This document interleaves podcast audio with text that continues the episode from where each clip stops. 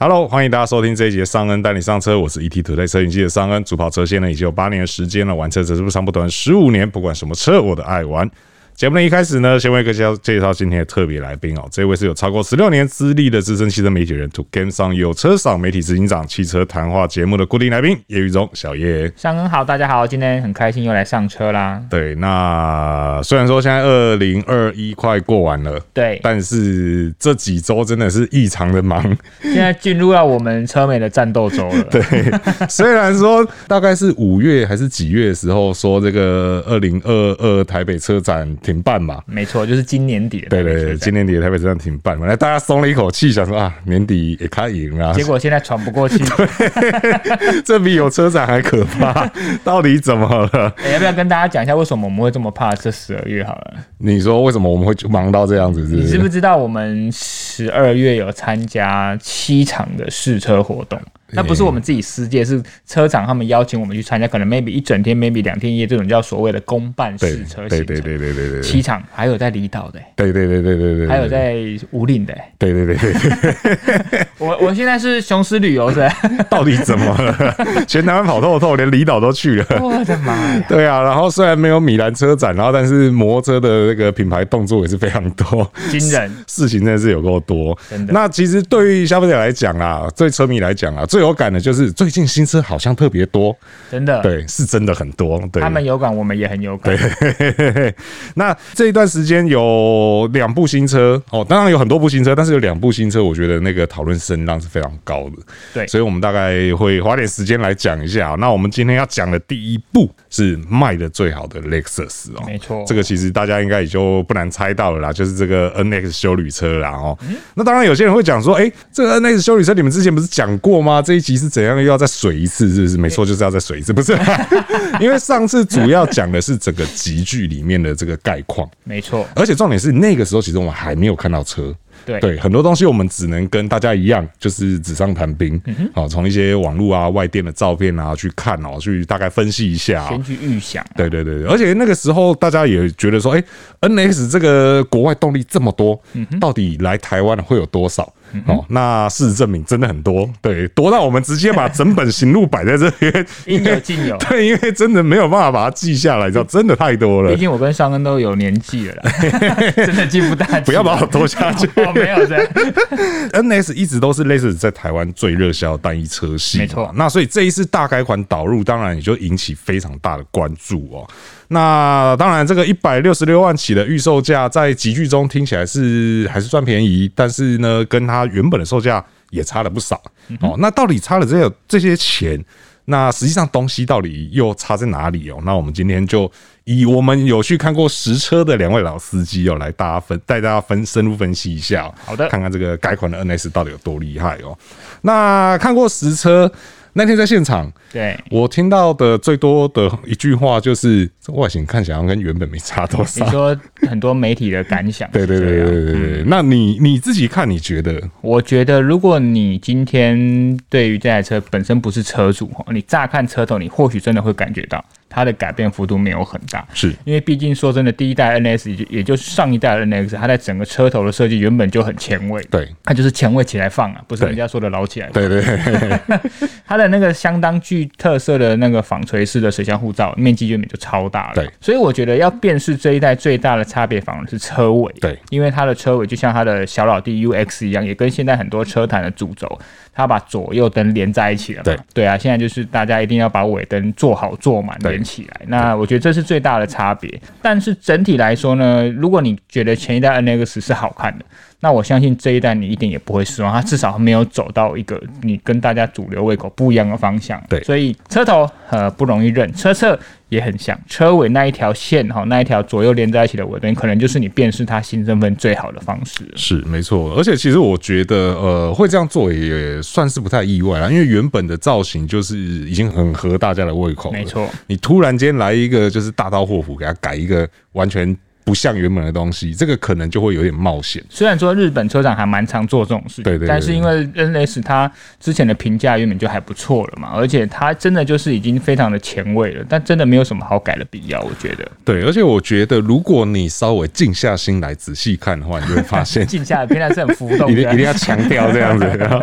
没有，因为我要讲的是说，原本的 NS 我觉得整个线条算是比较锐利、比较直的。确实，但是这一次，如果你仔细看的话，你会发现它有比较多那种像肌肉线条、肌肉纹理那一种。对，当然这个是必须要细看才看得出来。是对，然后另外一个是说它高规跟 F Sport 的车型，这一次轮圈尺寸来到二十寸哦。哇哦，对，这个大脚看起来气势是还不错哦、毕竟它的整个轮拱的体积也很大。对，因为那天现场摆的两台，我没记错的话，都是都是四五零吧，记得场外是三五啊，场外三五对零场，外对350，但好像两部都是算高规车型对，所以都是大的轮圈。相当大。对对对对，这个算是外形几个比较容易去辨认的地方啦。啊车尾是最好认啦，对你只要看到那个一整条的，就大概八九不离十，这是新的啦。嗯没对错，但是会不会跟别家的认错，我就不确定 了，因为现在真的太太多多了啦都连在一起了。对啊，远远看你就想说，哎，那个是，哎哎，算了，近一点再再说是什么好了哦，。原来是 Outlander 自己改 的。对，那外形的部分大概是这样哦、那对内装的部分才算是这次改款的一个哦大重点嘛，对真不的嗯对？我们之前就已经讲过了哦、说它的内装真的是完全翻新嘛。那我们虽然说图片也看了很多，嗯但实际到现场看的时候，真的还是会觉得哇哦，真的改好多。蛮震撼的，我对必须这样讲。对对对，你觉得震撼的点在哪里？好，我先讲一下，它原厂是告诉我们一个设计理念，我指内装，它叫缰绳概念，就是我们以前骑马而已，没有以前我没有骑过马。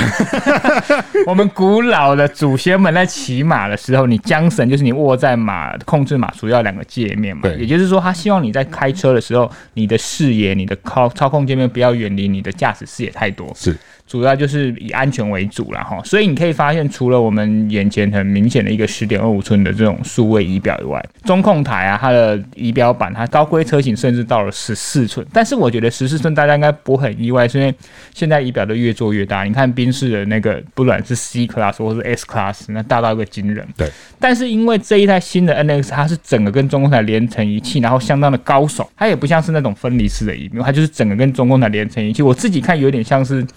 悬崖的感觉，你知道吗？啊就是悬崖挂在一个中控台上面，它给你的那个震撼跟视觉效应，我是觉得坐进去我还没开的时候，感觉那就很有一点点的压迫感。是，但是因为毕竟我们还没有开过，我们还没有开出那个呃我们说的新意维修的那个品牌概念店嘛，对所以或许开出去整个空间感跟道路融为一体的时候，会有不同的氛围。不过必须要说，除了我刚才说那个中控台呢，整个的界面相当的不一样以外，它也取消了过去 remote control 的这个界面嘛。啊，对，所以整体来说，确实跟之前你熟悉的 Lexus 的内装不一样，但是那种科技的氛围，诶，倒是我觉得还蛮一脉相承的。是取消这个 remote control 这个这个触触控板界面，我相信这个 PTT 很多车迷应该是很开心啦。呃，我也不意外。 因为真的每次在一看到大家都在讲说那个东西怎么样又怎么样哈。哦对，最近一次是开到那个 UX 三百一嘛，因为它还是那个，而且它啊还是那一套而且它没有触控荧幕，没有对，真的是嗯，让人印象难忘的毕这竟我个。这个人是很久没用滑鼠的人，对对对对对 就觉得感觉有点不大对劲。 对，不过像刚刚小月提到的这个很霸气的这个十四寸的中控的荧幕触控界面啊，对，大家要注意哦，它只有高规的车型才有，没错对，那在中阶跟低规的车型都是九点八寸，我就还蛮好奇，因为它那个外壳是一样大的对，那对九点八寸，它旁边的黑框要放会有多粗？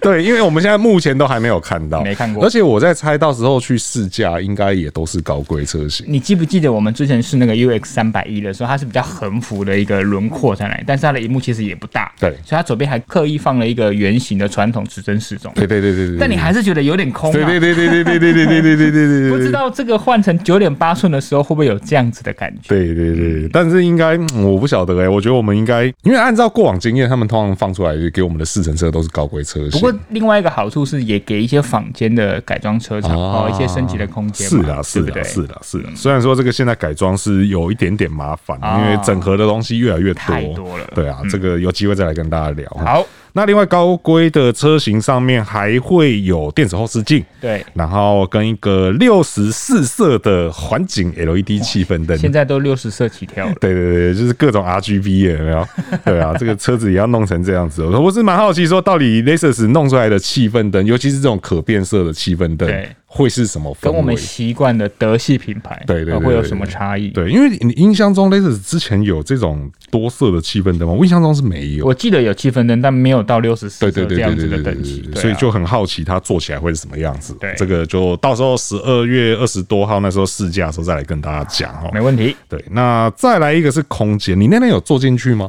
有有嘛？那嗯你来说说，你觉得坐进去感觉怎么样？ 呃，好，我必须要说啦，是如果大家嗯了解这个车款或了解这个集团的话，我先说，因为它的这个底盘基础是跟嗯，这可以讲嘛哈。哎应该是可以 讲了，因为大家都知道的事情啊，对啊，先问这也没什么好隐瞒的，好对啊，，它的整个底盘架构毕竟是在立基这个和泰不是和泰是 Toyota 跟 Laser 集团的，它叫 GAK 嘛。是但是如果你今天换到了 Toyota，就叫 TNGAK 嘛。对，那也就是跟我们台湾卖的相当好的 RAV4 的这个底盘基础是相同的。是但是如果你要这样硬比较起来的话，我会觉得它的空间感确实还是没有 Raffle 好。是，我也觉得还蛮疑惑，因为毕竟都是同样的架构，或许可能在车身的设计上，或许它本身的定位上，哈，也有可能在整个内座舱内的东西的配置上不大一样。但是不可讳言的是，它比上世代有进步。是但是你也别把它想成跟同底盘的 RAV4 那个你坐到后座很轻松可以翘脚的那种空间感，诶，也是有差距。对，好、所以其实介于在上一代跟 RAV4 中间的一个平衡啊。对对对。那因为其实说到用 GAK 之后，有一个最大的好处是说，它的 Hybrid 哦，就是不管是呃一般的 Hybrid 或是这个 PHEV、PHEV 可 E 插电式的插电式部分哦。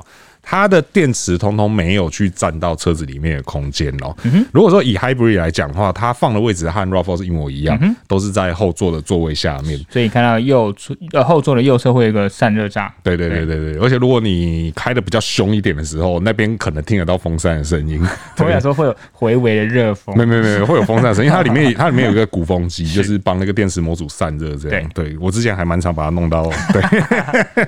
然后另外的话，插电式的话，它的电池模组就比较有趣了，因为它的电池蛮大的，对所以它用了和这个 UX 三百一一样的方式，嗯都是锁附在这个底盘下面，好，所以也没有去占用到车子内部的空间，嗯对，所以说呃，它的不管你是哪一种动力哦，不管是汽油也好，涡轮也好，还是 Hybrid PHEV 也好，对你的后行李箱容积全部都是五百二十公升到一千四百一十一公升哦，嗯这个所有车型都是一模一样的哦。对，那当然空间的部分，其实我还是觉得啦，就是在原地这样做真的不准啦。对，那一样就是十二月试驾的时候，我们会尽量帮大家每一个位置都坐过，然后再来跟大家说到底它做起来实际的感觉会是怎么样哦。那接下来就要来讲到一个这一 次 NS 最让人呃，对，应该说很嗨吗？还是说应该让所有车媒 对没有办法准时下班的 对 对对，然后还有这个业代，可能每天晚上也都拿着手册在那边背的啊、默背 对，就是它的动力、哦。太难了。对，因为之前 NS 的动力很简单哦，呃，嗯原本就是 NX 两百，然后 NX 三百，嗯然后 NX 三百 H 嘛，对不对？那后来 NX 三百后来好像就没有了嘛，嗯对，然后那那就只剩两个了，更简单，对，而且等级的设定也很简单，对还有一段时间有出现过两百 T，两百 T 就是后来的三后百，来的300对对对对对，他们其实就是一样的东西，只对是就是改了一个名字这样而已。对，所以所以说说来说去，它其实从头到尾就就是三个动力而已。嗯对，但这一次有五个动力，五个动力，然后十个车型等级。 对，这头好痛。 对啊，好恐怖、哦。对，那我们就先讲了动力为什么让大家很嗨哦，因为在海外发表的时候，其实那时候大家一直很担心，这个我们上次也讲过了，大家一直很担心说没有看到 NX 两百，那是不是代表台湾最低就要从二五零起步？哦对，那二五零起步的话，这个税金在台湾的话，一年是差五千块。比较吃亏一点。对对对，那是不是 NX 就没有办法卖得这么好了嘞？对，然后结果后来到了这个媒体预赏会的时候，那和泰就放了一段日本原厂工程师总工程师亲自讲解，说：“哎、s u r p r i s 太 e 欢乐啦。 对我们为台湾特别做了这个 NX 两百哦。对对，这个讲起来有一点争议啦，因为。呃，有人说这个是专为台湾开发啦，但但是是但是好像据说俄罗斯也会卖这个动力啦没。错， 那所以会不会在台湾说专为台台湾开发，然后去到俄罗斯说专为俄罗斯开 发，这个我们就不知道了。对，但总而言之，它还是有 NS 两百哦。对对，那 NS 两百的话，其实和过去也没有差太多了哈。对，几乎看起来是差不多，差不多就是一百七十三匹的马力，二十一公斤米的扭力哦。那一样是配上这个 Direct Shift 的 CVT 变速箱嗯哦。对，那整体看起来就是大概是那个样子。嗯对，但是这个也可能是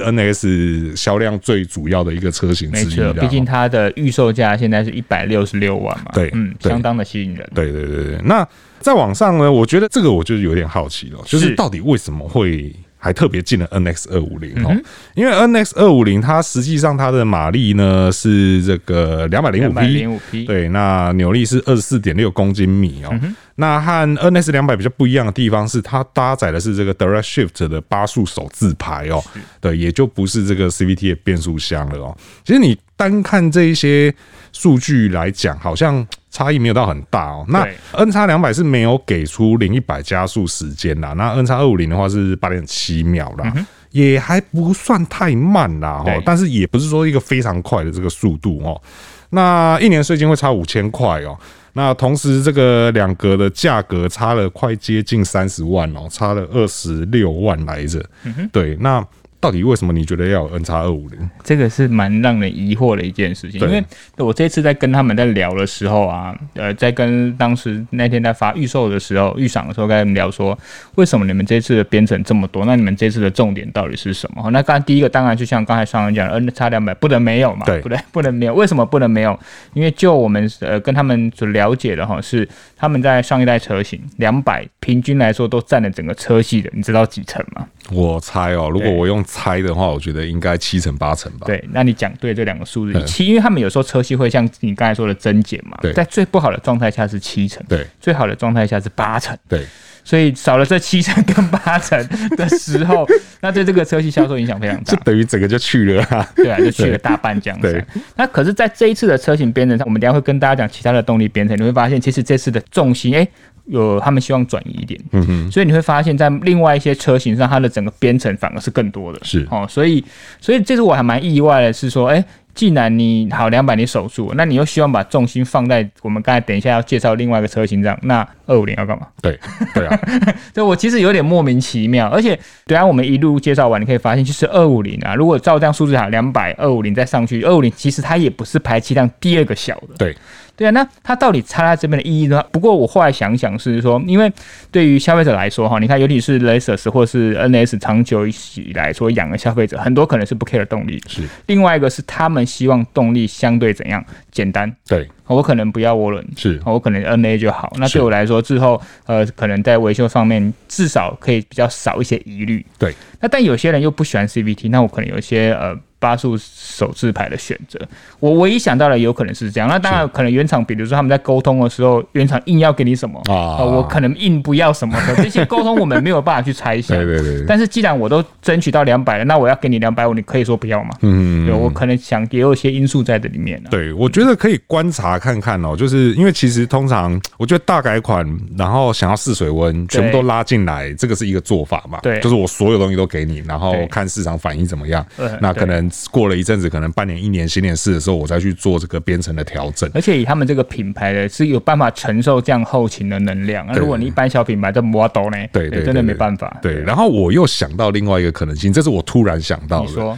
因为我们虽然说我们刚刚前面讲的很嗨，就是说啊，终于还是有 NX 两百这边还乐啊呢。可是有一个重点是 NX 两百，这这也是日本工程师自己讲的。对他说因为这个是属于比较特别哦，就是照他的讲法是说特别为台湾开发的车型，对所以它的供应时间会比其他车型来的晚一些些。对，那会不会有可能？虽然说我觉得可能性很低啦，但是会不会有可能，就是因为有这个空窗期，对所以用 NS 二五零来挡一下，那嗯这个可能也很难讲。那也会另外一个想法是，它既然是特规，那如果当真的这两个市场它疲软之后，它消失了之后，我至少还有二五零可以撑的。对对对，对也是有可能，对不嗯也是有可能，对啊。这个总之还是得观察后续到底他们怎么去调整哦，对才能够有一个比较清楚的方向哦。又或者说十二月二十几号的时候，可能我们跟他们多喝两杯，他们会讲出来，也说不定 任。务就交给上恩 了，我就在旁边收集资料就好。你在旁边帮我录音 这样 子。好，所以说这个是两个自然进气的动力哦。 是，那再往上呢，就会来到 NX 三五零，哦就是我刚才一直想讲但不能讲，对对对对对，不然每次都是提 前爆破梗爆雷这我有样。捏 住。那 NX 三五零哦，这个数字大家听到说，哎、之前最高就到三百而已啊，之前要么就 NS 三百，要么就 NS 三百 H，怎么这次有了个三五零哦？因为它是这个全新的二点四升的四缸涡轮引擎哦对，那它的最大马力是来到两百七十九匹哦，那扭力的话呢，有是四十三点八公斤米哦，那一样是八速的这个 Direct Shoot 的手自排哦，然后而且还加上了智慧的全时四驱哦，那零一百呢，只要七秒哦，整整七秒哦。而且这个车型其实我觉得也不用多做解释了，因为它就只有 F Sport 版可以选，没错，对，它没有其他的。你说什么豪华旗舰、顶级那些，通通没有。定位很清楚，对，定位非常清楚，嗯这个车就是要给那些热血的好爸爸们来买的、哦，一点被雷矮了。对对对对对，一定要那个涡轮车这样子。而且因为之前是二点零的涡轮引擎嘛对，那那个那个那个动力，其实我们之前也讲过，因为好像有讲过蛮多次的，就开是起。来没有像我印象中涡轮车的对感觉，对对对对对对对，就是那时候还有日本工程师亲口说哦，这个东西是因为我们要追求这个滑顺哦，追求这个 smooth 哦，对，那所以我就很好奇这支 NX 三五零到底开起来会是什么样子哦、对，二点四升的涡轮增压引擎，而且它也不是 CV，它也是八速手自排。对对我相信整个表现，或许它也是对抗一些欧系的主要对手一个相当重要的车型。是，那它的价格的话是定在两百五十五万、哦，这些都是预结单价哦。对，这都是预见大家，后面都还会有调整的空间哦。然后嗯只是现在好难讲，到底是会往下还是往 上，也有可能是零 哦。以后可能是往上啊，因为以前都是往下， 有没有？现在这个时间点好难讲哦。而且现在有时候讲完正式售价，我说：“哎、这不是就预接单价对吗？”对对对对，一模模一模 一？是我看错了吗对，因为大部分时候都是往下比较多，过去啦，对对，过去的时候都是往下比较多，就是而且他们接单的时候都会说多退少不补嘛，但对不对现在不一定。，对现在就很难而讲，且现现在。在晶片对，就是哦东西缺成这个样子，过硬哦对啊，会不会过了一个月之后，他们就发现，哎、预售卖的太便宜，这个不知道 对，到时候在十一样十二月二十一号再跟大家讲哦。对对，那这个是 NS 三五零的部分，这个是让人蛮期待的，但是它的定位也很清楚哦，对所以我们就不需要再太多解释了哈。那接下来呢，就来到这个你你刚刚说七比三或八比二嘛，对不对？对我们现在就要来到这个比三比二的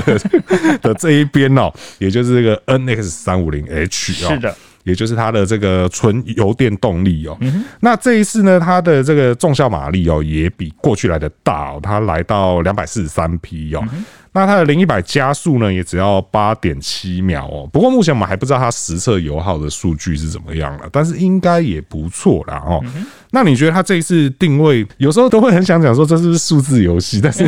从三百到三五零 H，你觉得这个意义是什么？好，我我终于可以讲我刚才想讲的东西。好，来，现在讲。你看哦，这一次我们的编程哦呢，虽然说五种动力、十种车型，但是如果你去认真的发现，最多单一动力不同车型版本，其实就是我要讲的，也是我刚才就要想讲的 NX 三五零 H，它有豪华顶级旗舰，对，它有是三个，其他动力最多也就只有两种选的，它是最多，这也是原厂说他们希望把以前两百的重心往这边移，好，因为毕竟它也是目前你在 NS 车型买到最入门的 Hybrid 的车款。是那 Lexus 之前也很积极的想要跟大家讲他们的那个 electrify，就是电动化嘛。那电动化也包含油电跟插电式油电，所以三五零 H 是他们努力要把消费者洗过来的部分。而且我们再仔细看，你可以发现两百有两个等级，二五零有两个等级，三五零 H 也有三个等级。哦，所以我我相信他们在包含二五零跟三五零 H 的部分，就是他们目前要慢慢的消弭消费者对于两百过于集中的这个状态。但是他们是这么想，那消费者会不会这样想哦？这我们不确定。但是你可以很确定，三五零 H 是他们现在想要呃拉过去的重心啊。所以它三五零 H 上，就像刚才我们帮大家介绍，它用呃二点五升的这个引擎为基础嘛，加上油电，但大家注意哦，三五零 H 是不是可以插电？是非插电式的油电动力，所以它这个引擎基础就跟我们刚才讲二五零有点像、啊，应该是同一颗引擎啊。呃，对看起来是同一颗，然后可能是它的那个循环方式不一对样，，循环对方式不一样，这是他们一贯的做法嘛。对对对在 hybrid 法的状况下，它的海循环方式不一样。对，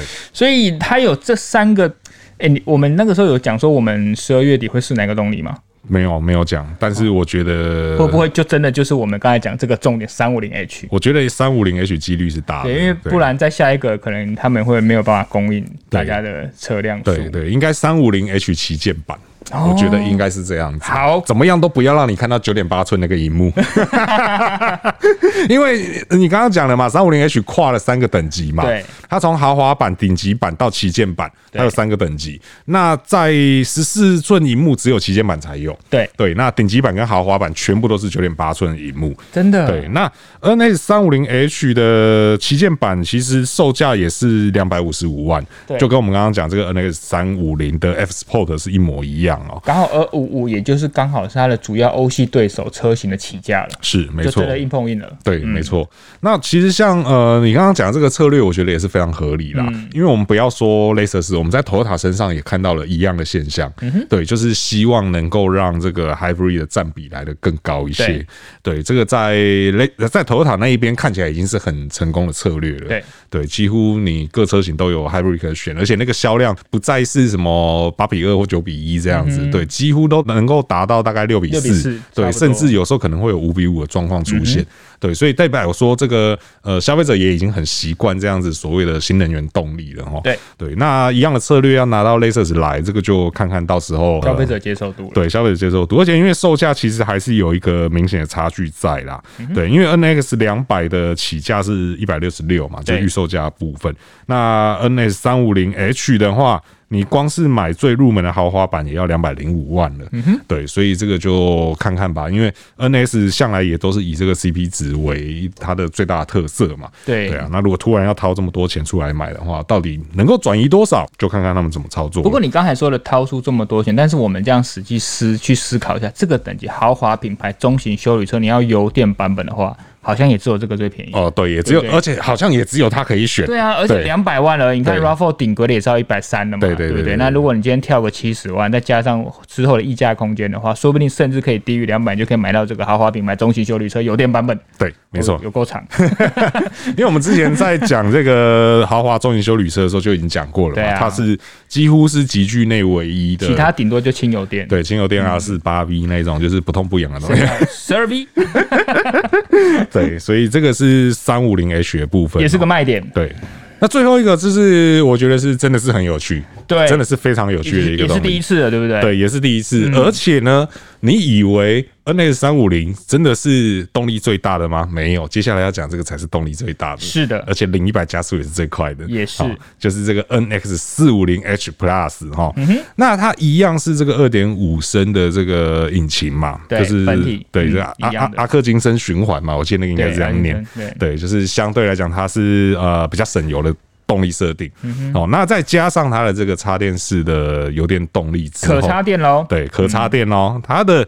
总效马力来到三百零九匹，嗯 NX 四五零 H Plus，对，那350而且它有电子式的四轮传动哦，对也就是它的后轴的部分是用另外一组电动马达去带动这样子。对那当然，它是插电式有电动力，它就会有很大的电池，嗯所以它的车重就会很重。它的车重呢已经突破两吨了哦，嗯对我记得是二零五零吧，比最轻的 NX 两百哦重上了三百八十公斤哦，哇哦，听起来很重，对不对？但是它的零一百加速只要六点三秒。是里面最快的。对，是里面最快，因为刚刚另外一个快的是这个 NS 三五零嘛，它都还要七秒。对对啊，这个大家伙中了这么多，但是只要六点三秒，对，这个可见电动马达的厉害哦，这个真的是不得不认哦。而且它的纯电行驶里程呢，来到五十八公里哦，但是这是海外的数字，不晓得台湾测出来会不会有不一样这样。那它的充电时间的话呢，按照功率不同哦，如果是六点六 k 瓦的话，三个小时可以充满哦。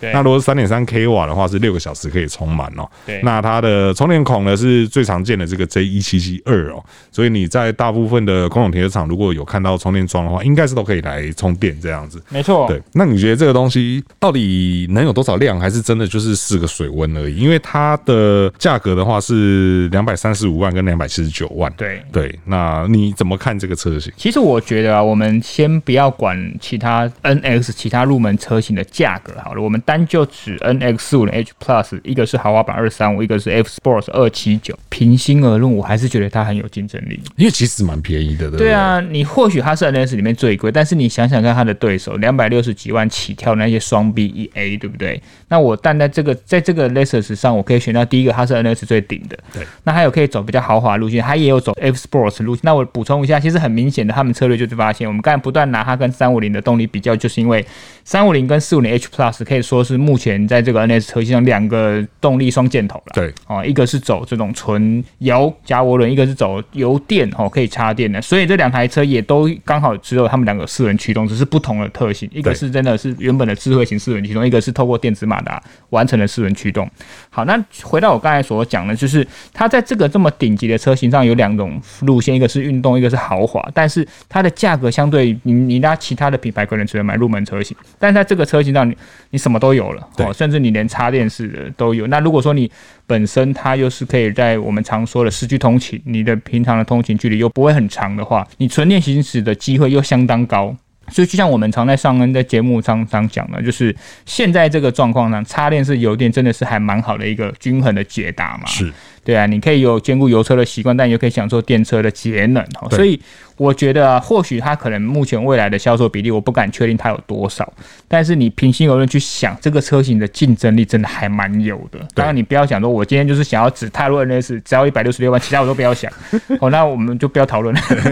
没有，那那就意味着你不是这个动力的客群、啊。对，那如果说你是仔细的思考的话，这整个豪华中型进口的这个修旅车的集聚，你发现 NX 四五零 H，如果今天是我有这个原本就是有两百五十万上下预算，我想要选的话，我可能会选择直接攻顶，是因为你放这台车可能可能会开个八年十年，你要想想看，这未来的八年十年是整个特不含包含台湾整个全世界在整个汽车动力改变上最剧烈的一个时刻。你如果可以先超前部署，我不敢说你或许以后可能是道路上都是纯电动的，但是你有这个 PHEV，你也不会跟人家差太多嘛。对，他们可以停的充电车位，你也可以停嘛。嘿，没错，对不对？所以如果你这台车用相对比较久，你不是那种就是三年五三年就要换车的人的话，我强烈建议在口袋允许的状况下，你就直接攻顶。对，而且我觉得它这个定价策略其实掐的真的是蛮有趣的哈是，因为我们讲说这个 N H N S 四五零 H Plus 它的豪华版是两百三十五万嘛，没错，F Sport 我们先不要看哈对，你如果回头去看到 N S 三五零 H 的豪华版，对事实上它是两百零五万，没错哦，那它在网上顶级版是二二五万，然后旗舰版是二五五万。也就是说，也就是说，四五零 H Plus 豪华版刚好是插在三五零 H 的算大概中间的位置。对的，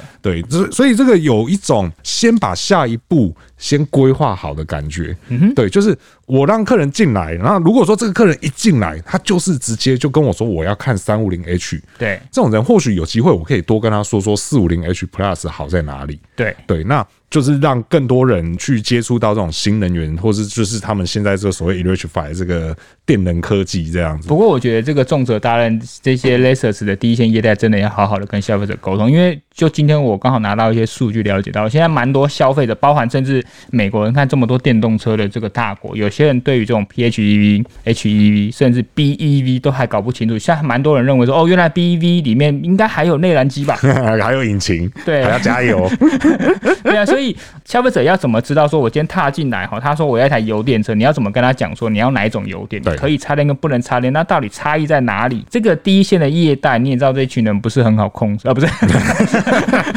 你真的要背上很重要的责任，跟消费者好好的阐述说，现在 Lasers 的这些油电的科技差异在哪里。是是是，这个大家辛苦 了哦、可能最近应该都是 K 书 K 到蛮晚的这样真子，的东西真的太多了，而且我们还没讲完哦，很复杂的动力讲完之后呢，接下来就是安全科技上也 是也是蛮有趣的啦，但是我就大概简化一下啦哈好的，我就先讲一个比较简单的部分啦，就是这一次它的这个。Lexus Safety System Plus，对，从二点零升级到三点零，哦 LSS Plus 对，那它比过去多了路口辨识的功能哦。对也就是说在交叉路口的时候，它能够侦测到左右来车，而嗯且去预防碰撞哦。那同时也多了这个紧急闪避辅助的功能哦。那因为 LSS Plus 是一直以来就都是一个蛮好用的东西。 对那这次有新功能加进来，其实就是更好用而已啦。包对含道路速线侦测，它也都会有。对对对，对就是更安全这样子啦。嗯对哈，这个是一个啦哈。那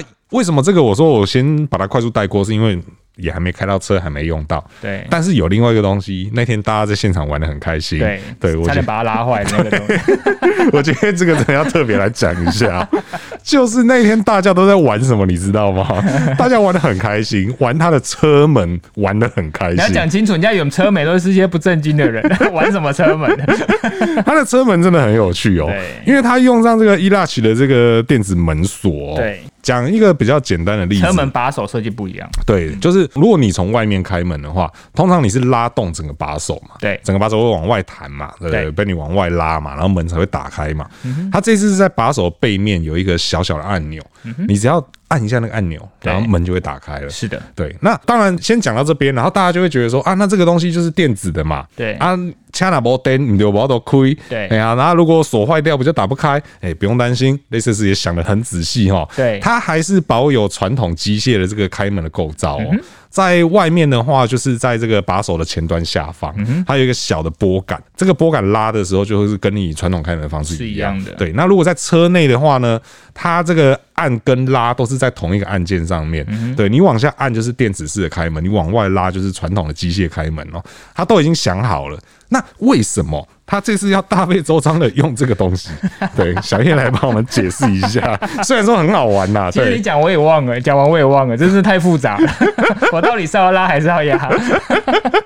啊，不过我觉得第一个大家会有一些 confuse 的是，因为因为我们以前在操作这种实体把手的时候，不管是哪种设计，不管是像以前 Tesla 是全平面式的嘛，或者是那种凸起式的，不管怎样都是会有一个你拉那车门会有一个。反应的距离移动的这种动作，但是因为它如果在这个我们刚才说的这种电子门锁 NS 上的这个设计，它如果你在电子设计上，它是不会有任何形变的，对，它只是按一下、摸一下嗯对，它就开门。好，对这个是你要习惯的最大一个不同。再来是说，我们知道以台湾的路况来说，很长，其实现在也不止 Laser，其实蛮多品牌都有这样相关的科技，就是你如果没有注意到后方来车的话，你在开门，它会有些用警示你啊，有些比较负责，不是有些科技比较完整的，它会把你门锁住。对对，其实这个系统它主要就是安全的考量啊对。如果当后侧你在开门的时候，啊有车辆接近的时候，那这个时候它就会帮你取消开门的动作，对避免你在这个时候当成了三宝下车撞到别人。对对，没错，他这次用这个其实最主要的用意是在这边啦，对啊就是去整合它这个后方侦测的功能啦。